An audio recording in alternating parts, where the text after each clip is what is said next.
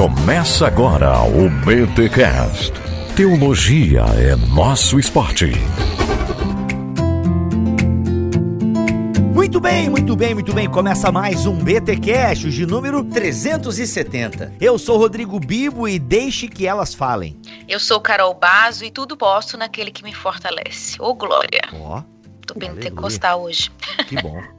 Eu sou a Ruth Salviano Almeida e a minha oração é: aviva-nos, Senhor. Amém. Olha aí, gente, estamos aqui em mais um episódio com Ruth Salviano, ela que sempre aparece aqui no BTcast para dar voz às mulheres, para resgatar a voz feminina, a atuação feminina ao longo da história da igreja. Muito bom receber você mais uma vez aqui, Ruth, em nosso BTcast. Alegria toda minha. Eu sempre gosto de participar. Que bom. E tem novidades. A Ruth está aqui porque tem novidades, mas antes, os recados paroquiais.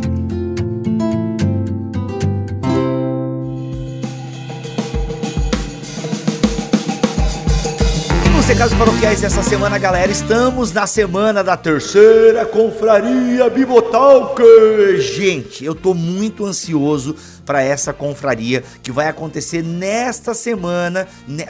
Cara, nós estamos na terça-feira no lançamento deste BTcast. Aí vai ter quarta, quinta. Quinta já é a nossa terceira confraria entre línguas e letras, história, Bíblia, devoção, Bíblia, devoção, história, história, devoção e Bíblia, enfim, por aí vai. A ordem não importa. O que importa é que nós teremos Kenner Terra, Gutierrez Siqueira, Paulo On e André Heinck falando sobre a Bíblia, sobre a história por trás da Bíblia, os bastidores humanos da formação da Bíblia. E aí, será que a Bíblia formou o povo ou o povo formou a Bíblia? Ou será que cabe essa pergunta? A experiência e a Bíblia, judaísmo do segundo templo. Gente, sério, vai ser uma confraria alto nível, alto nível esse conteúdo. E eu quero muito que você venha ouvir e presenciar e ver esses dois dias da terceira confraria Bibotalk que vão acontecer nesta quinta e nesta sexta. 5 e 6 de novembro de 2020, a partir das 20 horas em nosso canal no YouTube. Eu espero você, eu espero a sua audiência, eu e o Mac na bancada. Teremos participação ao vivo dos palestrantes, óbvio, né? Teremos sorteios da Thomas Nelson. Cara, sério, vem com a gente porque vai ser demais essa confraria. Inclusive, um grande lançamento da Thomas Nelson também será anunciado nessa confraria. Então, se eu fosse você, ai, detalhe, hein? Detalhe. Consegui cupons de desconto na Amazon para alguns livros da Thomas Nelson. Então, sim, meus amigos e minhas amigas, vocês terão descontos em livros tops da Thomas Nelson Brasil, uma lista que eu separei e fiz, e eu tenho certeza que você vai curtir demais. Então, vem pra Confraria Bibotalk 5 e 6 de novembro a partir das 20 horas lá no nosso canal no YouTube. Mas olha só, para participar do sorteio, você precisa se inscrever na confraria. E a inscrição para você fazer basta clicar no link que está aqui na descrição deste BTcast ou lá na bio do nosso Instagram, tá bom? Espero vocês. Serão dois dias incríveis para a glória de Deus, de muito aprendizado, como nós precisamos aprender. E olha só, hein? Como é vital falarmos sobre a Bíblia, sobre a história, sobre a devoção em tempos que vivemos hoje, tá bom? Deus abençoe vocês, espero demais a presença de vocês nessa confraria. Mas agora é hora de BTcast, fique aí porque esse tema tá demais.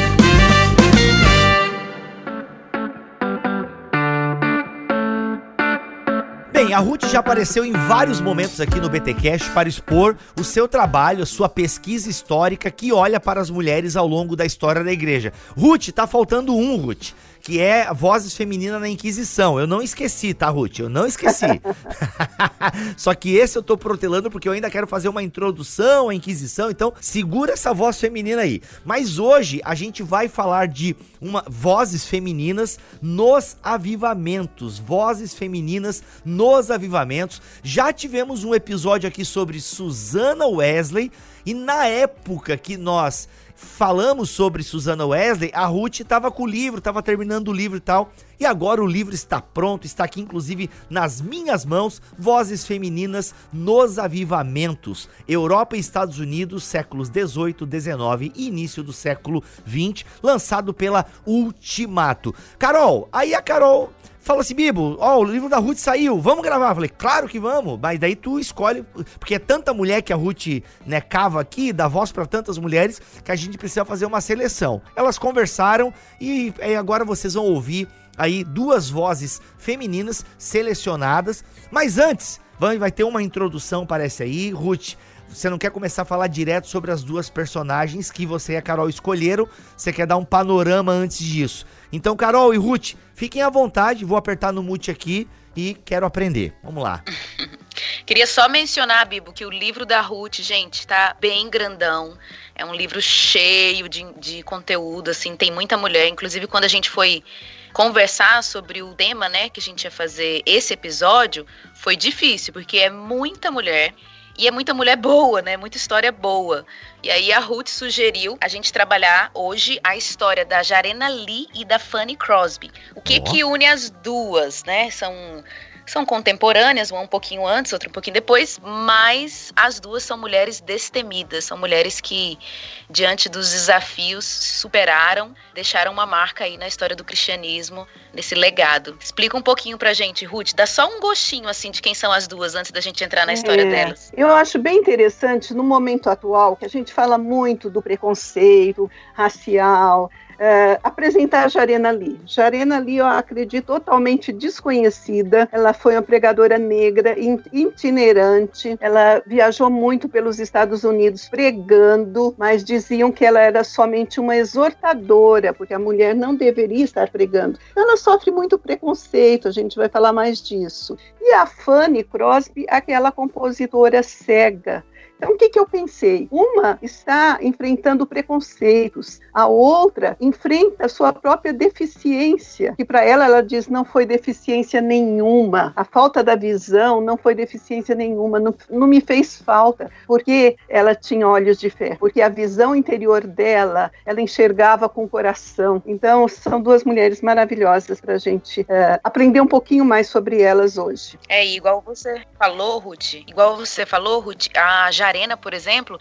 a gente quase não encontra nada em português, né? Eu fui dar uma pesquisada no Google, tudo em inglês, português, no Brasil, zero reconhecimento. A Fanny já tem mais coisa, mas é bem desconhecido mesmo. É.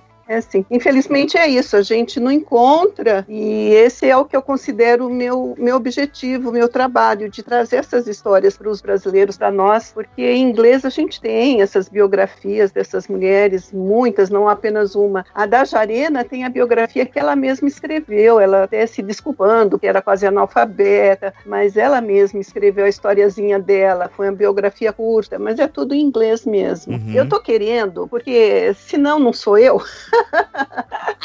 Se não, não é a Ruth, professora de história, que quer mastigar um pouquinho. Eu não gosto que o leitor ou o ouvinte seja é, pegue o bonde andando, né? Eu uhum. gosto sempre de fazer uma contextualização, um panorama da época. O livro Legal. Vozes Femininas nos Avivamentos, ele vai trazer século XVIII, XIX, início do XX. Então, o que, que a gente fala? Do grande avivamento, do segundo grande avivamento, do avivamento do país de Gales e falamos, terminamos com o movimento da Rua Azusa, que é o comecinho do século XX já, né? Mas uhum. o interessante, é, toda vez que eu estudo, quando eu falei sobre o início do cristianismo, Bibo, você deve lembrar é, que às vezes a gente vê uma, um retrato de uma sociedade que lembra muito a nossa. Uhum. E esse século XVIII faz isso também. Eu lembro que eu estava numa live falando, comentando, e alguém é, postou uma mensagem, mas está aparecendo hoje. Então, são. Uhum. E, e, o interessante da gente pensar que os avivamentos vão surgir depois dessa grave crise moral e espiritual, dessa frieza nas igrejas, e aí vem, explodem os avivamentos, né? Então vamos falar um pouquinho desse século XVIII? Sim. Bora! um século XVIII que teve, só para caracterizar, a, a, termina com a Revolução Francesa, tem a independência dos Estados Unidos, tem a Revolução Industrial. Então é um século que está assim meio fervendo. Uh, tem o Iluminismo, tem os grandes pensadores, nessa época. Agora, o que acontece que quase acaba com a, o cristianismo é o deísmo. O deísmo é uma, foi algo muito triste. Por quê? Porque cristãos eram deístas, ou aqueles que se diziam cristãos se consideravam deístas. Então, dentro das igrejas, se pregava sermões citando esses filósofos, não se falava da palavra de Deus. Aliás, nem se cria na revelação. Deísta, Sim. por quê? Né? Porque crê no Deus, crê em Deus, mas Cristo não. Os milagres de Cristo não aconteceram. E eles vão até pregar, pastores pregando e falando: olha, eu estou contando aqui, lendo sobre esse milagre, mas isso não é relevante para a gente. Isso não é verdadeiro, e mesmo que fosse, não é relevante para a gente. Então era muito discurso bonito, discurso uh, frio, que não tinha prática, não tinha vida. E aí a grande diferença que o avivamento vai fazer, vai trazer vida, né? vai trazer uma mensagem de fé, de esperança, um decreto de liberdade, é, é para todos. Então foi bem importante por conta dessa frieza espiritual. Eu coloco Sim. também algumas imagens, eu gosto por imagens no livro. Tem uma imagem que eu coloco que é da congregação adormecida. Você vê um dormindo para cá, outro dormindo para lá, e alguém comenta: que bom que os bancos estavam vazios ou que as pessoas dormiam, porque você não conseguia identificar se estava sendo pregado, eh, se aquele lugar era uma mesquita, era uma sinagoga, o que, que era aquilo. Nossa. Porque se, é, se, falava de tudo, menos da Bíblia. É, e esse Deus. é o período também, né, Ruth, do surgimento do liberalismo teológico, né, começando aí aos poucos, já fruto de tudo isso aí. É, é um tempo bem complicado na história da igreja. Né? É. Nossa, tem até uma mulher com um vestido meio indecente aqui, né? Descobriu isso aí, Bibo? Eu não achei ainda aqui no meu livro. Aqui, página 40, ah! página 40. A Congregação Adormecida, caricatura de William Hogarth. Pô, tem uma ah. mulher aqui com um decotão. Era normal isso, meu? Não, eu pensei eu achei que, que isso aqui tava... era só as moças do cabaré lá. Eu pensei que você tava vendo a 71. Essa madame do Châtelet ah, aqui, ela é amante do Voltaire. Hum, olha aí. Ela é amante do Voltaire. 71. Por quê? Ah, tem a Madame Chalet. É a mesma que aparece na foto lá, não? Não. Então, não, não né? ah, por tá. que isso? Porque a moral estava lá embaixo, né? Era, era bonito as mulheres terem amantes, e o interessante é que esses amantes, o próprio Voltaire faz isso, ele desfila com a mulher casada, que todo mundo sabe que é casada, mas ele tem a aprovação do marido. Tá tudo normal, tá tudo hum. bem é, é uma coisa assim, muito amor ao jogo, a embriaguez. Você sabe, Bibo, que eu tava pensando nesse panorama e eu pensei assim, eu tô até escutando o Bibo falar, ô louco! ô louco! Ele tá meio dormindo hoje, acorda aí, Bibo, faz um louco. Alô, vamos lá, vamos lá, vamos lá. Não, eu imaginei que você ia falar ô louco. E eu vou falar o que eu ia falar e você vai falar ô louco. Ok, então já foi profetizado que eu falarei. Vamos lá. É o seguinte: o mal da embriaguez era uma coisa muito triste. As famílias todas iam para os bares, a família inteira. A família inteira que eu quero dizer, a senhorinha de cabelo branco, a mãe com o nenê no colo dando bebida para o nenê, a criancinha pequena bebendo. E alguns bares até fizeram tipo uma escadinha encostada no balcão para a criança poder acessar o balcão. Caraca, ô louco. ô louco. É sacanagem isso aí. Nossa, já pensou? Uhum. Então, a, crianças, que eu brinco assim, roubaram a infância dessas crianças. Porque crianças que sofriam com a Revolução Industrial, carga de trabalho, as mulheres trabalhando com salários ínfimos, essas é crianças de 5, 6 anos trabalhando ali, levavam os irmãozinhos para ajudar e, a, e às vezes com o pai bêbado, chegava em uhum. casa, ainda espancava, ainda batia. Então eram crianças que tinham até as caras, a Francis Willard vai falar disso, crianças que tinham caras envelhecidas. Caraca. Desses, é. Dessa vida, né? Foi um século uhum. assim é, que foi chamado de século desvairado, século Sim. enfermo, século doentio, século posto de cabeça para baixo. Foi. Isso é só o início né, Ruth, do que a gente vai é. colher hoje, né? Então toda essa questão de revolução sexual, é, relativismo, tudo começa nesse período, né? Acho que todo mundo, inclusive, que estuda e quer estudar as questões filosóficas do nosso tempo, tem que ir para o século XVIII, né? Eu lembro que eu fiz um, uma aula no seminário sobre teologia iluminista e pós-iluminista. Eu saí da aula, assim, em choque. Tudo fez sentido para mim, porque tudo que a nossa geração pensa e o jeito que ela age hoje tem a ver com o grande impacto do iluminismo, né, e desse século, assim. Ou seja, é um momento também que... Século... É, é porque, assim, para quem não tá entendendo muita coisa, a gente tem está, né, vem a Idade Média, aí nós temos aí a modernidade, por assim dizer, a reforma, a modernidade. Uhum. Então começa a ter um descolamento da igreja e da vida da sociedade, por assim dizer.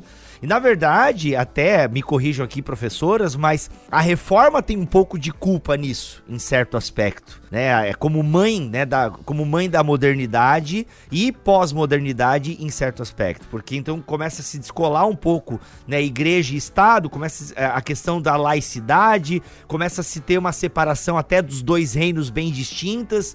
E aí a galera vai mesmo se separando, né? Vai começando a, a, o, o, santo e o profano vão ficando cada vez mais evidentes, né? Por assim dizer. É um, um, fato interessante que às vezes a gente aprende na escola sobre a idade das trevas, né? Idade das trevas. Quem cunhou esse nome trevas foram filósofos iluministas que vieram depois, né? Então até a forma mais correta de falar seria idade média mesmo, que não é um período só de trevas. Teve muita produção cultural e tudo mais. Essa é uma das falácias. Assim, Sim, não, não tem sentido. É um termo que não faz é. sentido porque a, a ciência vai surgir, né? A igreja Isso. apoiava muito muito a ciência, as universidades. É, era trevas por quê? Porque tinha uma submissão do ser humano ao sagrado, entende? Coisa que é inadmissível, né, para posteriormente. Isso. Então existe uma crítica por parte é, do iluminismo de que tudo que veio antes, tudo que é passado, tudo que é ligado à igreja, à religiosidade é necessariamente ruim, né? Então o iluminismo tem muito essa crítica.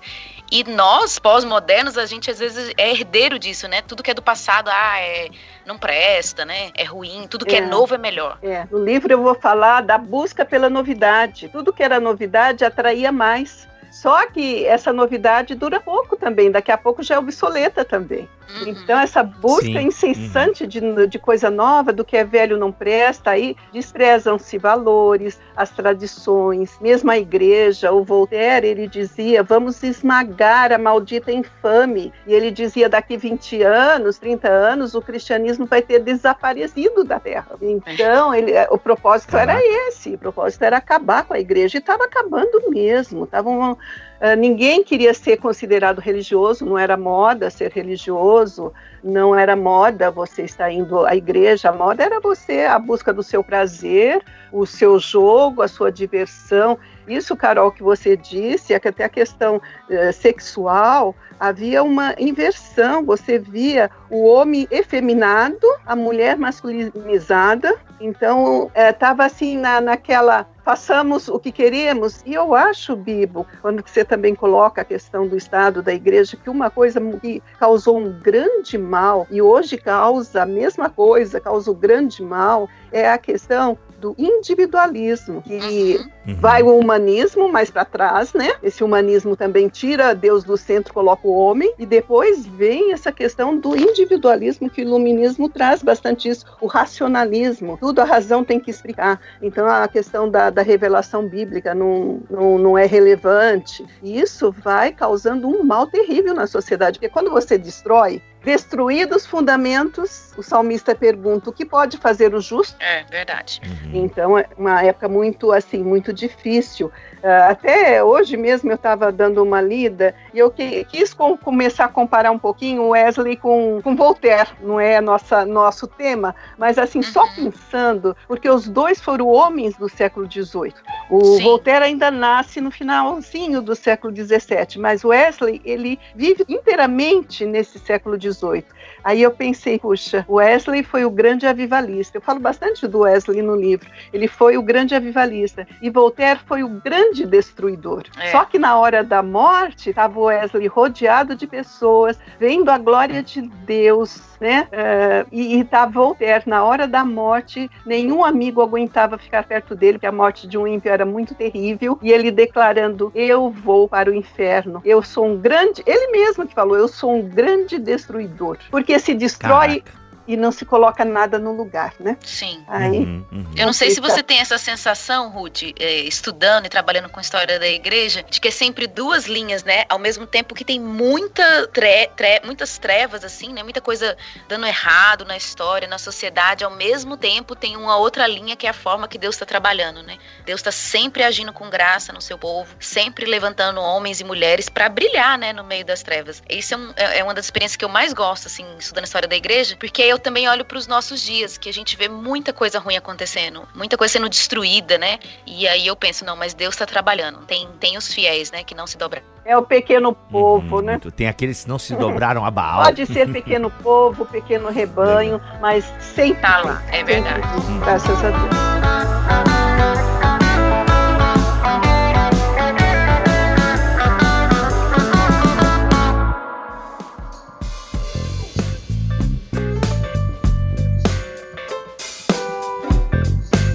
Então, e as mulheres? E as Aí, mulheres? Vamos começar por quem? Nesse tempo, século XVIII, um século complicado, esse sim, um século das trevas. E aí, quem é que brilhou? É, em, em qual foi a voz feminina que brilhou nesse período tão complicado? Olha, nós vamos para o século XIX, tá, gente? Vamos dar uma avançadinha, porque as duas personagens que eu propus, por que isso? Para falar de. Eu quero apresentar mulheres mais desconhecidas.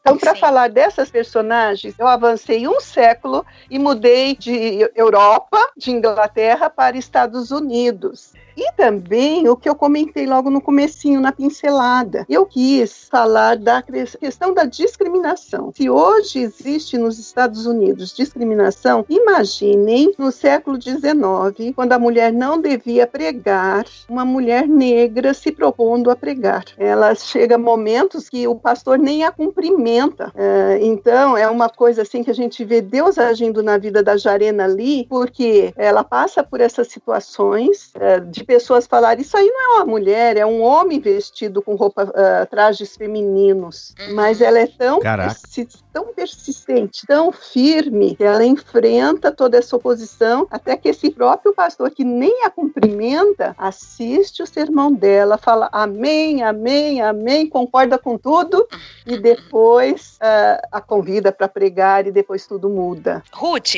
a Jarena Lee, ela floresce dentro do metodismo, né? Depois que vai para a questão do metodismo africano, da nova denominação. Isso, Qual é. era a opinião de John Wesley em relação à pregação e mulher, né? Mulher na pregação. É bem interessante essa pergunta, uh, Carol, porque a Jarena vai, vai simbolizar um pouco disso. O, o, John Wesley, ele a princípio ele não permite. Engraçado que eu coloco esse permitir entre aspas. Eu falo uhum. por que precisa dessa permissão de um líder, né, de alguém que tem que permitir. Até que a Maria Fletcher, que é que vai se tornar esposa desse John Fletcher, esse grande avivalista, e Wesley queria que ele fosse o seu sucessor. Não acontece porque Fletcher morre antes, mas até que essa mulher mulher começa a dirigir as classes, que no metodismo tem as classes, né, os circuitos, Sim. e ela começa a falar, e ela, junto com Sarah Crosby, Sarah Ryan, elas vão eh, manter um orfanato, reuniões, e as reuniões vão aumentando, vão aumentando, vão aumentando,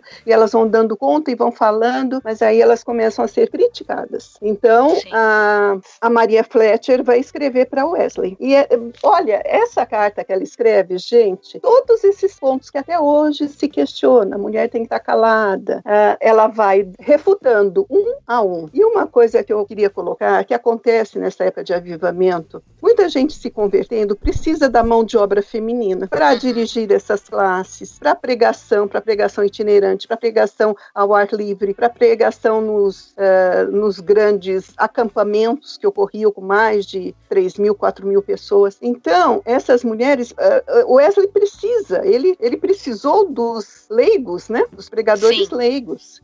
E ele vai precisar também dessas mulheres.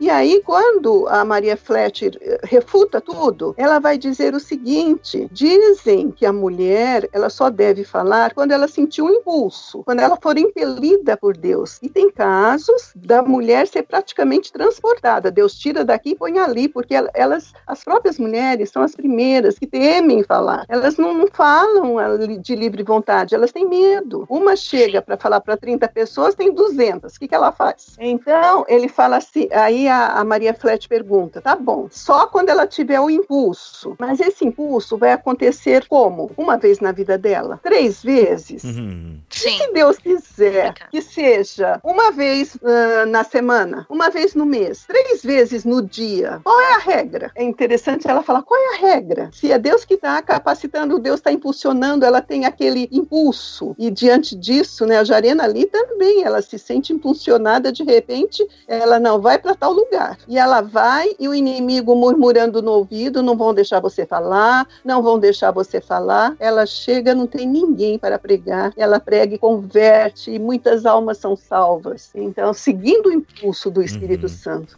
Ruth, só mais uma pergunta é, que eu vi no seu livro, e eu lembrei também, você também cita dos Quakers, né? Que os Quakers foi um, um grupo na Inglaterra, eles não eram assim muito organizados e o culto era aberto, né? Não tinha nenhuma liturgia. Quem se sentia impelido pelo Espírito Santo falava. E nisso mulheres falavam também. Então a gente vê a participação de mulheres no culto a partir dos Quakers.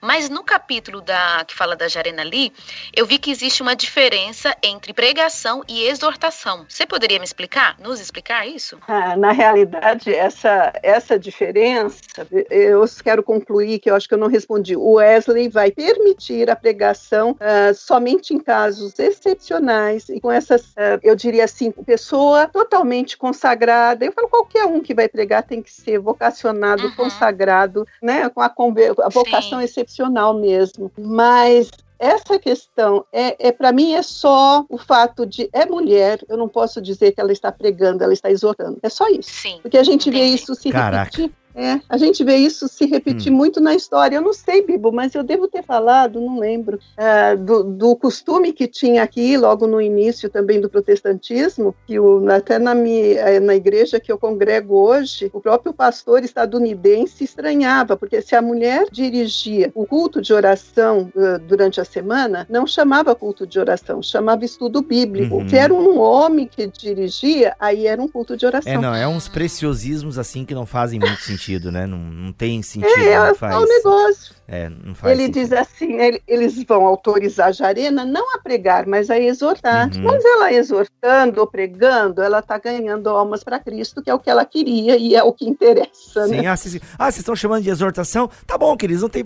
Eu fico imaginando ela assim, tá, não é pregação, é exortação. Tá bom, ela batendo na tá bom, querido, tá bom, obrigado, tá, valeu, obrigado por deixar fazer o meu trabalho, obrigado. Então eu tô exortando aqui, não tô pregando, tá bom, querido? Vai lá, vai lá, continua o teu trabalho que eu vou continuar o meu aqui. É, não faz sentido, meu. É. Mas tá, vamos lá, eu quero saber mais dela. Ela, ela é, é, porque assim, aqui no teu livro fala que ela era.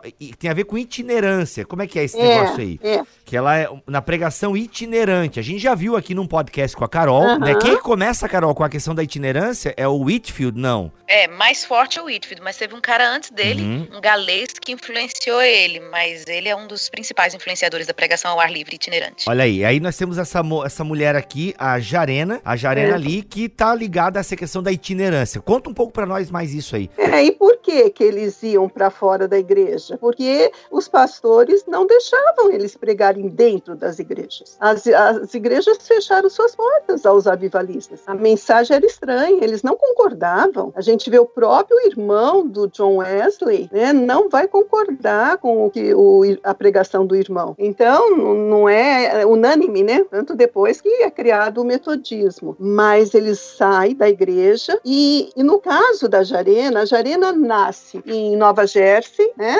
próximo de Nova York, e ela, ela se converte com 21 anos de idade. Ela se converte até um pouco velha para a idade das pioneiras, das personagens que a gente cita. Sim, é verdade. Ela, é, geralmente é mais novinha, mas ela só com 21, mas foi assim uma, uma coisa tão forte que logo ela sente o chamado para a pregação. E ela vai pedir para o fundador e ministro da igreja BT, onde ela congregava, que ela queria exercitar o dom espiritual dela, mas gentilmente é recusado. Por quê? É uma coisa, né? O, o próprio reverendo está lutando ali, porque são, é uma igreja de negros que está uh, eh, querendo se separar sua independência da igreja, uh, eles uh, chamam Igreja Metodista Episcopal Africana. Foi a primeira denominação negra na América. E ele estava nesse processo de desvinculação, de criar essa própria igreja. Então ele já está com os problemas dele, se ele vai conceder o direito a uma mulher. Ele nem é mulher, qualquer mulher, uma mulher inglesa, ele proíbe, né, ele não recusa conceder esse direito. As mulheres é, podiam orar, podiam exortar, mas somente após a pregação dos ministros licenciados. Então, o que, que ela faz? Ela fica viúva, sozinha, criando dois filhos pequenos,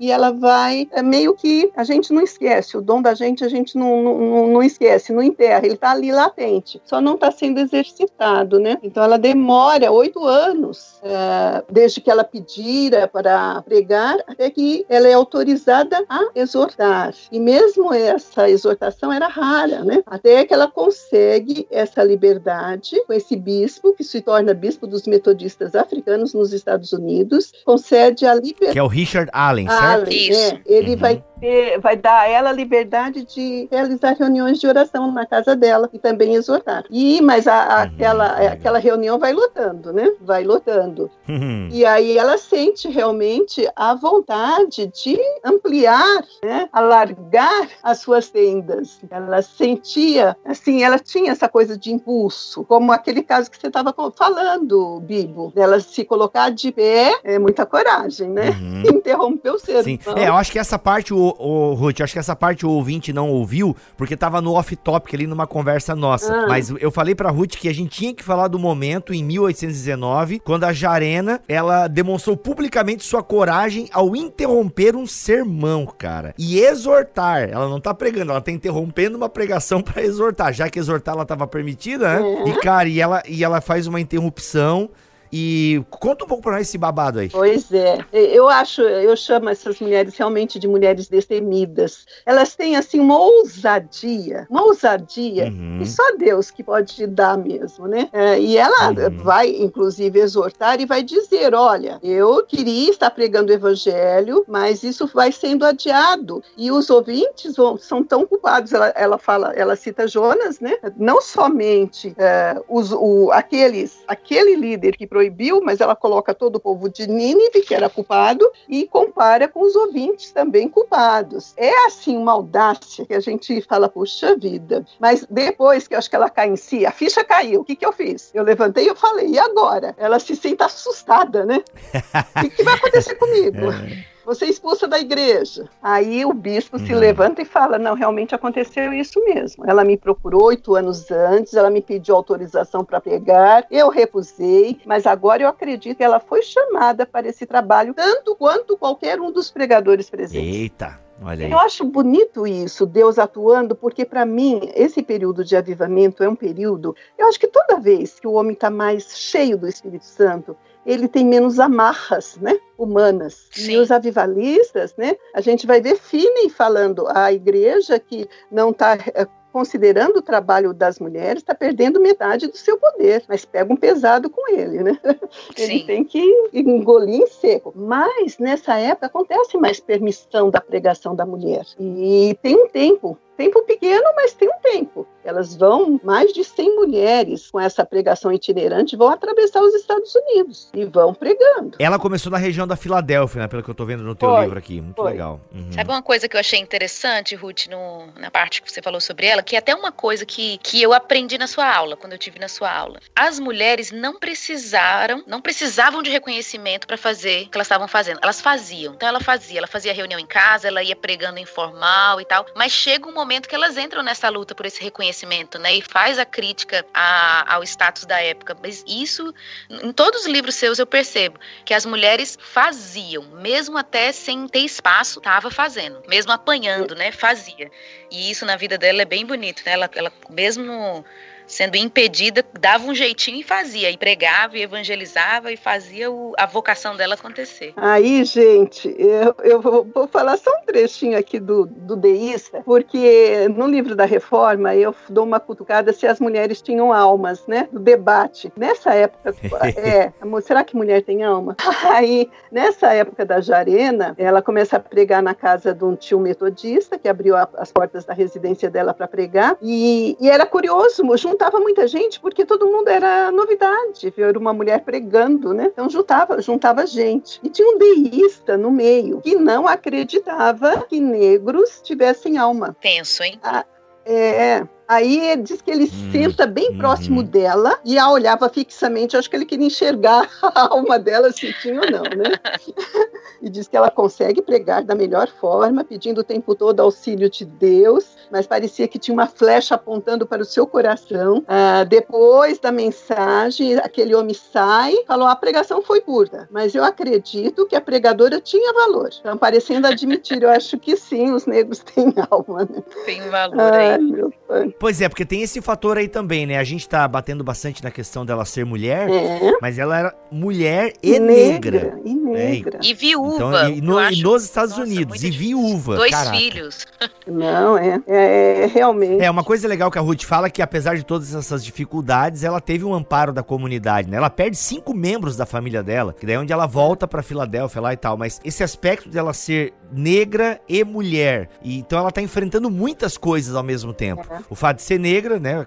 A gente conhece um pouquinho a questão dos negros nos Estados Unidos e mulher. Então assim, cara, são muitos desafios e como, é, e como não desanima numa parada dessa, né? Ou seja, definitivamente não dava pra ser geração mimimi naquela época, porque Não era fácil, não. tenso. E essa, essa hum, questão de, de fácil, confrontar, é, é o que eu falo, tá? Quando você tá. A gente vê as místicas na Idade Média que elas enfrentam papas. Por quê? Elas se consideram que elas estão assim sob uma autoridade maior do que a do Papa, é direto de Deus. E esse Hum. período do avivamento é bem por aí também. Quem está me capacitando é maior do que esses homens aqui, né? E te- tinha um ancião também que era contrário à pregação de uma mulher. Aí ela escreve uma carta muito audaciosa. Deixe-me dizer a esse ancião, se ele ainda não foi para o céu, que as todas as vamos refutações, a, a- objeções à pregação feminina já foram respondidas. Por quê? Se um jumento reprovou Balão, um galo de celeiro eh, repreendeu Pedro, né? Por que, que uma mulher não deveria reprovar o pecado? Talvez uma mulher pregadora seja como um asno. Tinha charge na época que as mulheres pregadoras eram uma- algo tão ridículo como um asno uma mula, né? Nossa. uma mula teimosa, né? Aí ela fala assim: talvez uma mulher pregadora seja como um asno, mas eu posso dar uma resposta de uma pobre mulher que foi escrava. Uma mulher pregadora é como um burro, mas eu posso dizer: o jumento viu o anjo, mas balão não. Caraca. Tem bom humor ainda. É. Zoou o cara legal. É. Ah, gente. Sabe o que eu achei Elas- muito bonito na vida dela, Ruth? É a espiritualidade da Jarena. É, várias vezes, né, Sim. que ela vai orar pelas pessoas, ela começa cantando, ela canta um hino, né? E depois ora, ela é, tem a experiência que você traz aqui no livro, né? Da, dela evangelizando um jovem, tá à beira da morte, a questão com o filho dela convertendo, ela sempre cantava. Eu fico aqui imaginando na minha cabeça, é, mulher negra cantando bem pra caramba, um hino antigo, e ela cheia do fogo. Ela, ela tem bastante percepção, né, emocional também, sente o espírito. É, Eu gostei demais da espiritualidade dela, muito bonito. É, é assim. Então, as mulheres evangelizavam com dificuldade, não, não era permitido faz- falar em público, quando falavam sofriam preconceitos, ouviam essas frases depreciativas, né? Mulher pregando é igual o, o asno urrando, sei lá como que, né? Mas por aí, mas elas trabalharam, elas se envolveram, né? Eu acho até que a gente pode passar para a Fanny, né, gente? É, Vamos. acabou, acabou a, a Jarena? A, bo- a Jarina é uma história bem curta, viu? Não falei É, muito né? dela, não. A biografia Legal. dela é curtinha, mas eu quis apresentar por conta disso. Pra falar, Uhum. gente, a gente não tem desculpa. Uma mu- mulher, negra, viúva, tudo isso que a gente colocou e tá ali fazendo o trabalho É de Deus e andando, Uhum. andando, andando, andando. Lembra as missionárias no sertão do Brasil, né? É verdade. Andando e Ruth. pregando. Olha, muito bom. É. E não deu desculpas, né? Porque sem marido, com filho, negra, não deu desculpas É. e obedeceu a missão, né? É.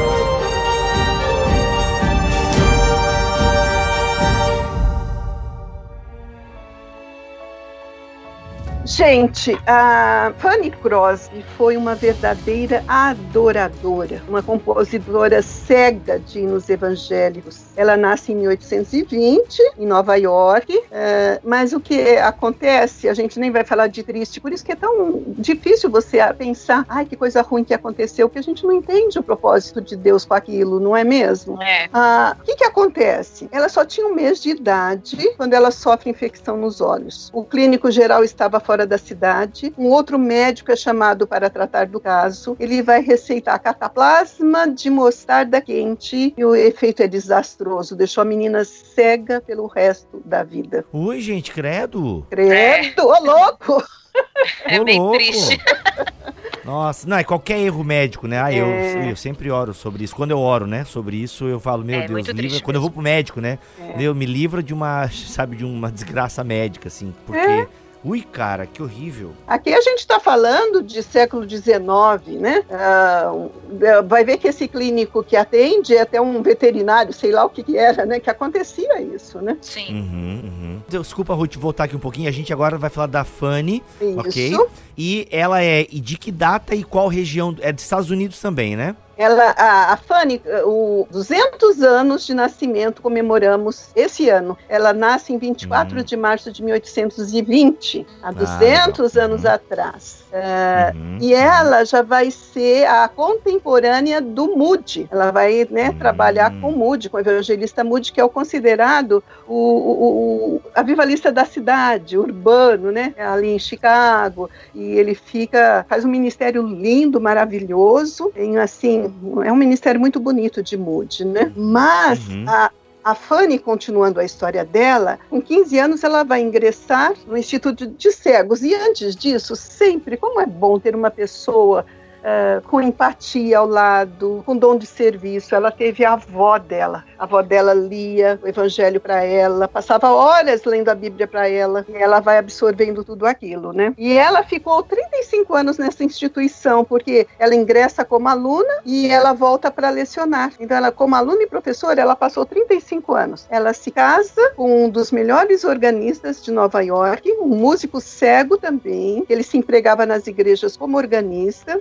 e eh, ensinava órgão para sustentar a família. E aí começa. É um casal maravilhoso. E a Fanny, ela dizia que um hino era uma canção do coração dirigida a Deus.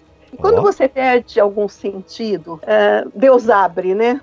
De- Deus fechou a visão externa e abre a interna espiritual. Um dos hinos mais conhecidos dela é o Salvo por Jesus Cristo. Tenho perfeita paz, a comunhão com Ele, toda a aflição desfaz. Gente, sabe quando ela compõe esse hino? Quando ela tá com o filho, depois que o filho bebê morreu enquanto dormia. Ai, Nossa. gente, para. Ô, Ruth, não dá pra ter uma outra história, não? Caramba. Não. Você lembra daquele hino Se casa mais doce, me deres gozar? Como que foi composto? Nossa, é, não, eu infelizmente, ou felizmente, né, sei lá, é, o Grandes Hinos tem histórias é, bem, tem bem histórias. marcadas, bem... E por isso bem- que eles atingem o coração, por isso É que eles verdade. atingem. Porque primeiro atingiu o coração dela. Imagina ela com o filhinho, mo- morre bebê, e ela vai dizer: Eu tenho perfeita paz. E a Caramba. comunhão com ele, toda aflição desfaz. Uma mulher de muita, muita, muita Uhum. Ela compõe tanto, gente, que ela usava pseudônimos, usava números, estrelinhas, sei lá o quê, para que a editora não queria ficar dependente de uma, um artista só, vamos dizer assim, né? Ela Sim. escreve mais de 900 hinos. Tem gente que fala assim, foi mais de mil hinos. E o bonito é quando o Moody, né, conhecendo a história dela, vai pedir para ela dar o testemunho, para a gente ver. Eu, eu escutei aquele eh, o podcast, você falando dos avivalistas, Carol, e você falou da pregação, e aí você disse assim, não é muito minha praia. Eu já adoro uma pregação. Eu adoro uma exortação. Não pode pregar, Ruth, só exortar. Então, eu sou, eu, eu acredito que eu tenho o dom da exortação, Bibo, mas não, não tenho muita oportunidade de exortar, né?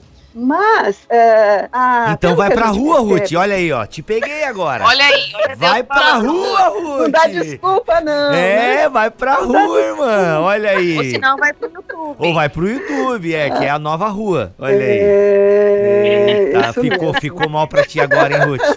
Não sei. Olha aí o podcast. onde a gente exorta. O que está transformando?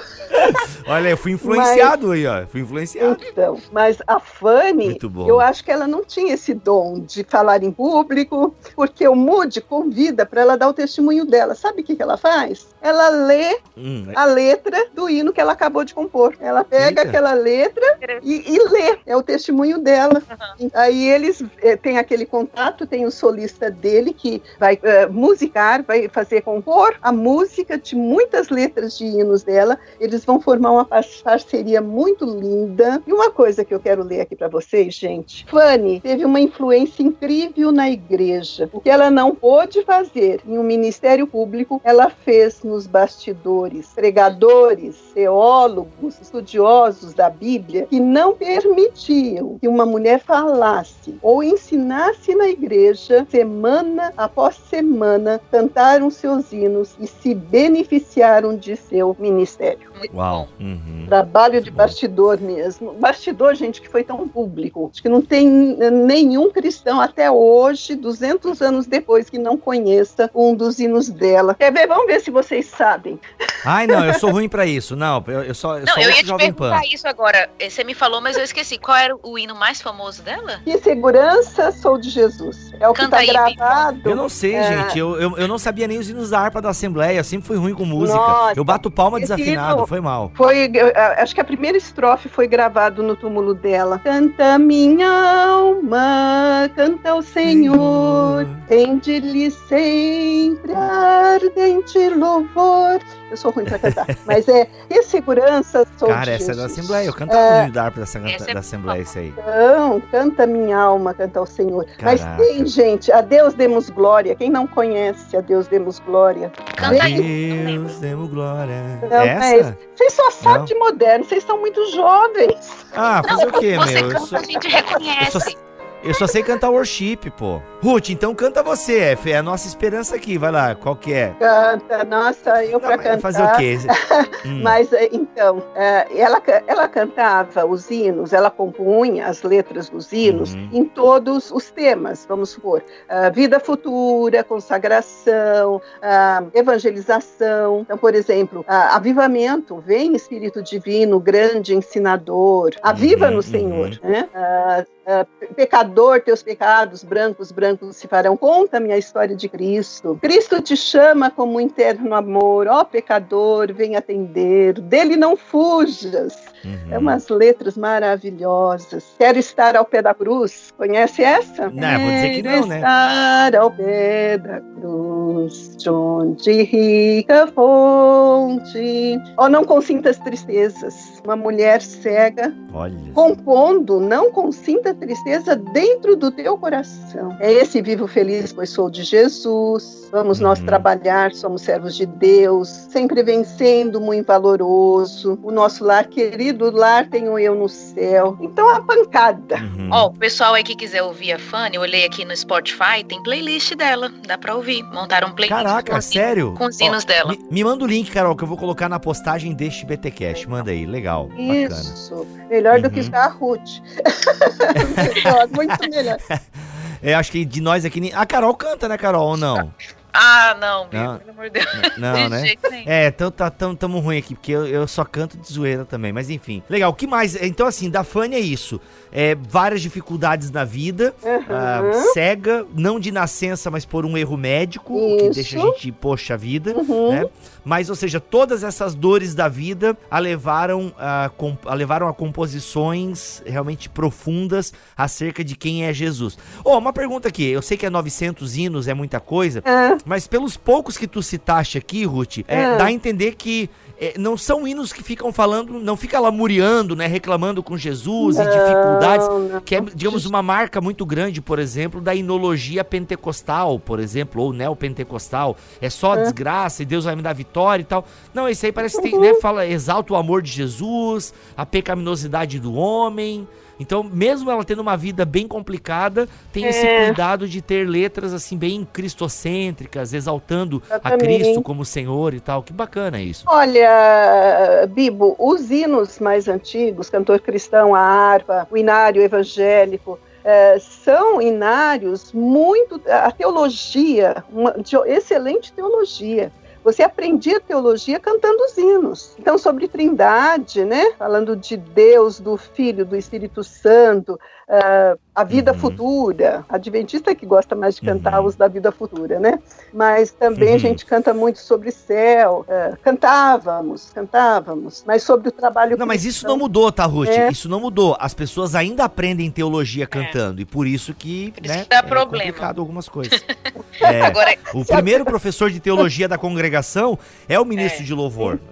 As pessoas tinham, os pastores tinham que entender isso. Era até isso que eu ia falar, porque a Ruth no livro coloca, né, que a Fanny tinha um dom diferente, principalmente se a gente for comparar com a Jarena Lee, mas ela exerceu o dom dela. Só que por outro lado, ela também, vamos dizer assim, liderou teologicamente, né, é, uma geração através da música, ensinando, né, através da música. Olha, você me deu um gancho aqui, porque a gente fica perguntando, tem mulheres teólogas? Que teologia que a mulher faz? Aí eu vou pensando nas minhas mulheres, é, é bom essa minhas mulheres, né?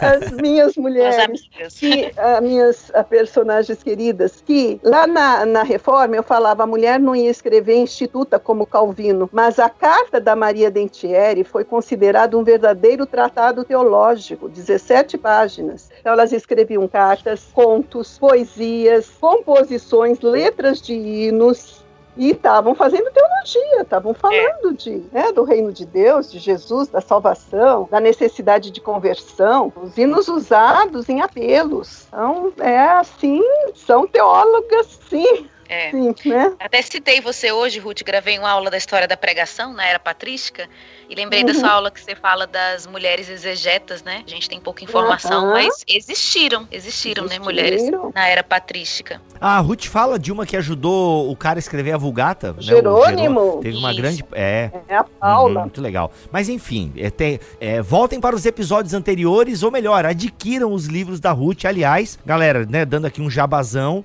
tem que ter, se você tá num seminário seminário aí, se bem que agora você não tá indo pro seminário que tá todo mundo online, né? Mas quando voltar, você tem que olhar na biblioteca lá do, do seu seminário. É, e ó, cadê os livros da Ruth aqui? História da igreja, é, valorizando o papel feminino. Cadê, cadê, cadê, cadê? Não tô vendo, tem que ter. E principalmente agora, esse último aí, ó, você que é de uma igreja avivada, você que curte a ideia dos avivamentos e tal, entender um pouco essa história, tem que olhar o lado feminino dessa história aí, a atuação feminina.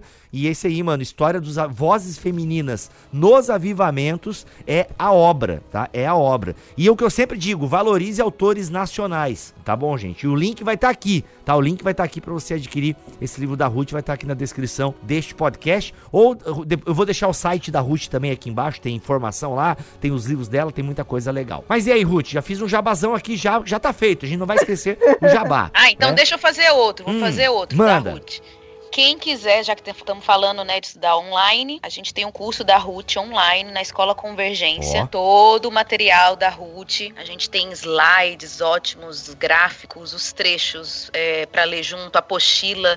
Ficou sensacional o curso. Todo mundo que faz manda mensagem. Não é um curso só para mulher, né, Ruth? A Ruth tem alunos, já Não. teve alunos presencial, presenciais homem. É, a gente precisa disso aí. É, é, um, e eu sempre falo, eu sempre quando posso e divulgo o conteúdo da Ruth, eu falo o seguinte: tem muita gente querendo aprender a defender o cristianismo em relação ao feminismo, por exemplo, mas não conhece a própria história do cristianismo em relação à mulher. Eita. Então não dá, sabe, pra gente só ficar estudando contra o feminismo, sei lá, alguma coisa do tipo, mas não conhecer a história das mulheres na nossa casa, que é o cristianismo, na igreja. A gente precisa disso uhum, aí. Muito bom, muito bom. Ó, gente, curso, esse é um curso avulso lá do, da Escola Convergência, Isso, certo, Carol? Isso, exatamente. A pessoa faz só o curso. Só o lá, curso da o Ruth. Curso, joia. Muito legal, muito bom.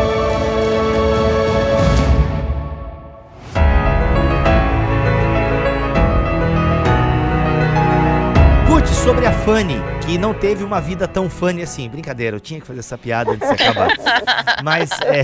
Foi boa, foi, foi boa. Foi boa, né? Uh, não, mas na verdade foi, né? Só porque. Que, não... foi, ela foi funny. Ela foi funny, né? É. Tipo. Uh, só porque tem muita desgraça na vida, ou não. É, tipo, as desgraças amoldaram e, e, enfim, caramba. É claro, a gente não quer viver, né?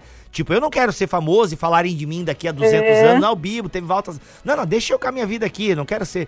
Né? É claro que ela também não escolheu isso, né? uhum. né? Eu tô só brincando é. aqui. Mas o que mais então? Ela foi Pô, então ela discipulou uma geração, de certa forma, de músicos, deixou um legado, né? O ponto da gente também tá falando dela aqui, muito legal. É, que mais? Eu quero exatamente isso que você colocou, ela falou. Ela disse sobre a perda da visão. Ela disse: hum. creio que a maior bênção que o Criador me proporcionou foi quando permitiu que a minha visão externa fosse fechada. Consagrou-me para a obra para a qual me fez. Nunca soube o que é enxergar e por isso não posso compreender a minha perda, mas tive uhum. sonhos maravilhosos. Tenho visto os mais lindos olhos, os mais belos rostos, as paisagens mais singulares. A perda da minha visão não foi perda nenhuma para mim. Quando ela morre, em 1915, a pedra da sepultura dela era bem simples, somente com as palavras: Tia Fanny, ela fez o que pôde. Aí, uh, ah, 40 anos depois, em 1955, foi erguido um grande monumento homenageando essa serva de Deus, incluindo a primeira estrofe do hino: Que segurança sou de Jesus. Muito, muito bom, bom, muito bom. Olha aí, gente. Que mulheres. Ó, oh, o nome do episódio, Ruth, vai ser uma frase que você falou aí. A gente tava pensando em que nome dar para esse episódio, uhum. mas você falou uma frase a gente vai, vai ser mulheres destemidas. Olha aí. Isso, porque é, são mulheres que realmente, eu não sou, eu estou confessando todos os meus pecados hoje. Aproveita. Tem um pastor aí. Eu sou homem e sou pastor, eu posso te perdoar, vai.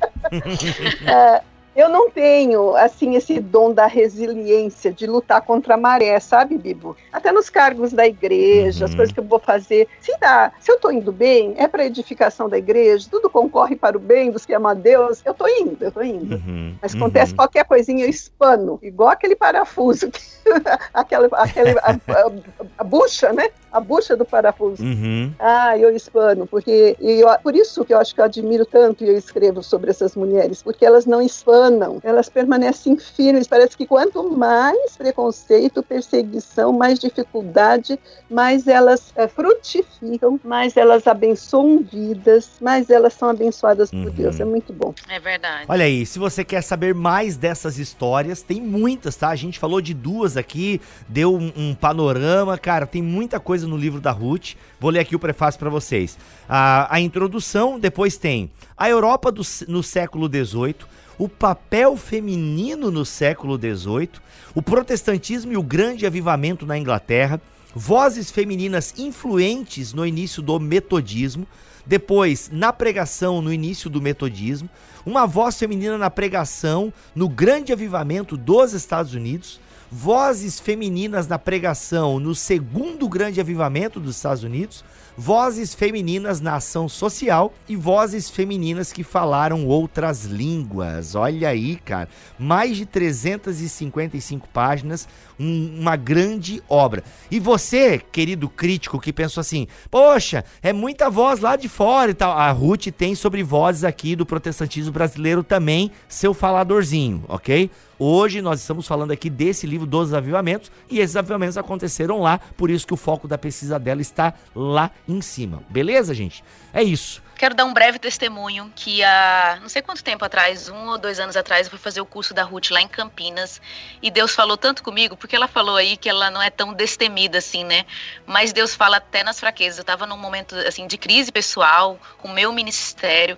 Eu, eu tive, até abrindo aqui rapidão, esse episódio tá incrível, né? A Ruth já cantou, a gente já, já exortou a Ruth, a Ruth já confessou os pecados, agora vou confessar os meus também. Eu passei por uma crise de ansiedade que eu tive, fiquei com fobia de falar em público, né? E foi muito difícil para mim. E nesse processo de restauração, assim, de cura, foi quando eu fui assistir a aula dela. E como eu fui edificada de ver uma mulher que dedicou a vida ao trabalho e à pesquisa, mesmo às vezes sem reconhecimento, sem grande público e tal. Então, Ruth, sua vida e seu ministério, assim, eu devo muito a ele. Eu sei que tem muitas mulheres no Brasil aí que já te consideram referência. Olha e aí. você é demais. Oh, olha aí, olha aí. Emocionada agora. É, é, é, o objetivo é esse. E eu tô tão feliz, tem muita mulher me escrevendo, dizendo que estão estudando, estão fazendo TCC, estão pesquisando uh, mulheres. Eu uhum. falei que bom, gente, vai continuar. A história das mulheres vai continuar, se Deus é. quiser. É. Legal, Amém. muito bom. Não, pode ter certeza, Ruth. Até a, a maneira com que eu te conheci foi por meio de uma mulher que um dia falou: olha, tem uma, né, uma professora aí que tá escavando a história da igreja, mostrando as vozes femininas e tal. E ela te admirava muito. Então, pra tu ver que isso não é de agora, tá? Isso deve vai fazer alguns anos, né, Ruth? Sei lá, desde quando a gente gravou o primeiro episódio. Acho mas que tem uns alguns cinco anos. anos, viu? É, não, pra mais, olha, pra mais. Enfim, faz muitos anos. Então não é de hoje que você influencia mulheres aí, tá? Então que bom e outra que coisa, Hum. Bibo, só mais a, uma gente- a agora gente tem que parar de fechar. elogiar ela, senão ela vai perder as, as pedrinhas na coroa lá. Não, é outra coisa agora. Hum. É que eu sei que a mulherada, ou, ou- os homens também, quando ouvem a, a gente contando essas coisas da história da igreja, fica, ai meu Deus, e como que é teologicamente, biblicamente, o papel da mulher na pregação? Porque a gente acabou falando muito de pregação hoje, né? Então Uhum. o Bibo me prometeu que a gente vai gravar um podcast sobre isso. Gente, Vamos. cobrem ele. Não, não, cobrem a Carol. Eu, eu, eu posso gravar todo dia, gente. Eu trabalho com isso. Carol, Eu, pode. eu tô bem de boa. Ó, 2015, hein? 2 de março de 2015, Ruth. Primeiro É. BTcast seu. Uma voz Cinco feminina na anos. reforma, da Margarida de Navarra. Lembro até hoje. Ai, Olha aí. sensacional essa mulher. Ó, É, muito bom. Tá aí, Ruth, que legal. Feliz. Ó, pô, tem, tem vozes femininas no início do cristianismo, tem muita coisa legal. Poxa, Susana Wesley, no É. início do protestantismo. Enfim, muito bacana. É isso, É. gente. Vamos ficando por aqui, senão o papo vai e eu tenho que entrar em mais uma gravação daqui a cinco minutos. Ó, eu só quero terminar com uma frase da, da Jarena, da Termine. Jarena, que é, é muito, muito própria para hoje também. Ó. Ela disse: Como eu desejo ver o dia no qual os cristãos se encontrarão em uma plataforma comum, a de Jesus de Nazaré, quando cessarão todos os debates e contendas sobre assuntos não essenciais, quando nossa Eita. igreja for menos debatida do que nosso Jesus. Olha, Muito bom. muito bom, hein? Muito boa, muito boa. Legal. Uma ótima finalização. Obrigado, Ruth, pelo teu tempo. Obrigado pela tua pesquisa. Obrigado por estar aqui eh, nos falando dessas vozes femininas. Amém. Eu agradeço. Amém. Carol, tamo together, né? Daquele Together. jeito. Vamos se preparar para outra gravação lá. Até é já. nóis. Valeu, gente. Até já, até já, justamente. Gente, um abraço. Vamos ficando por aqui. Até o próximo BTcast, se ele quiser e assim permitir. Fiquem todos na paz do Senhor Jesus.